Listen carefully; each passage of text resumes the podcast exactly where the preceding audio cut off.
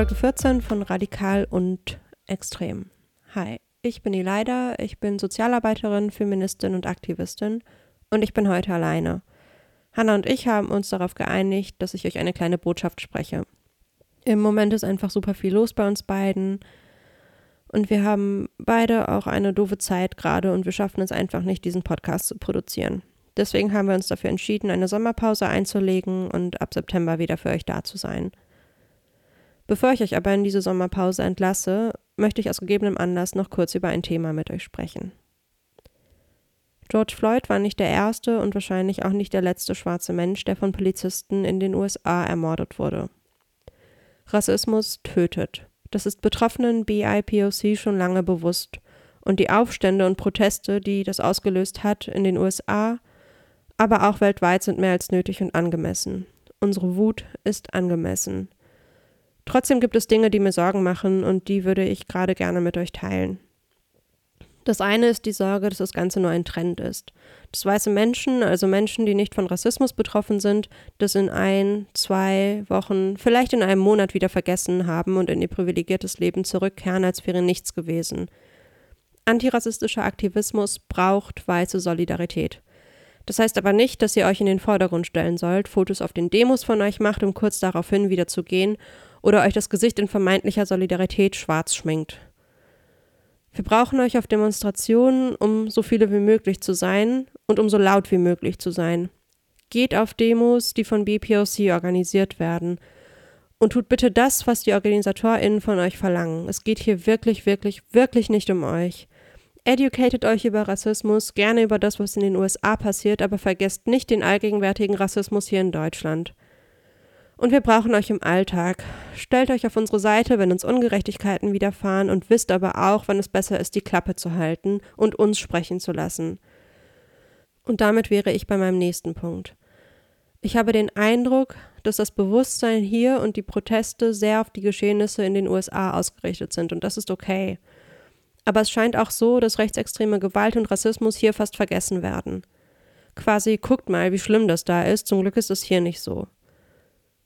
Angela Merkel hat vor ein paar Tagen im ARD gesagt, und ich zitiere, dieser Mord an George Floyd ist schrecklich.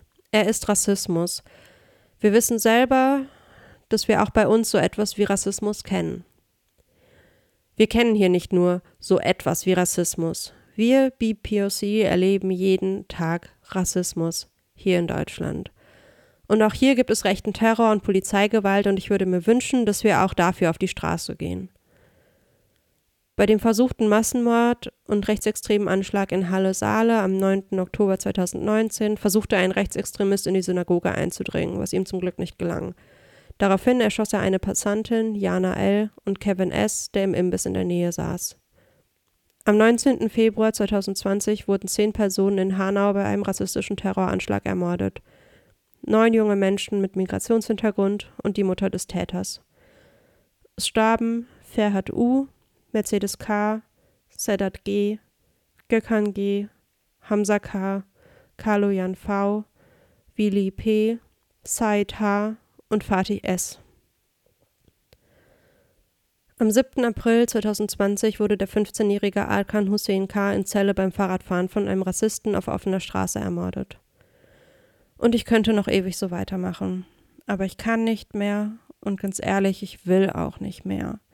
Ich bin voller Trauer, ich bin absolut fertig und ich bin verdammt nochmal wütend.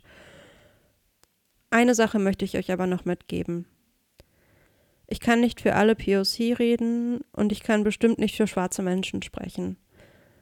Was ich mir aber von weißen Freundinnen wünsche, ist, dass sie sich belesen und belehren, was Rassismus angeht, und der beginnt nicht erst, wenn man die AfD wählt.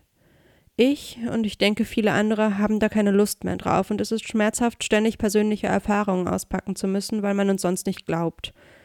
Folgt BPOC auf Social Media.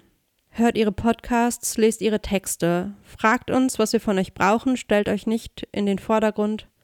Wie gesagt, es geht nicht um euch. Und an alle BPOC, danke für euren Aktivismus.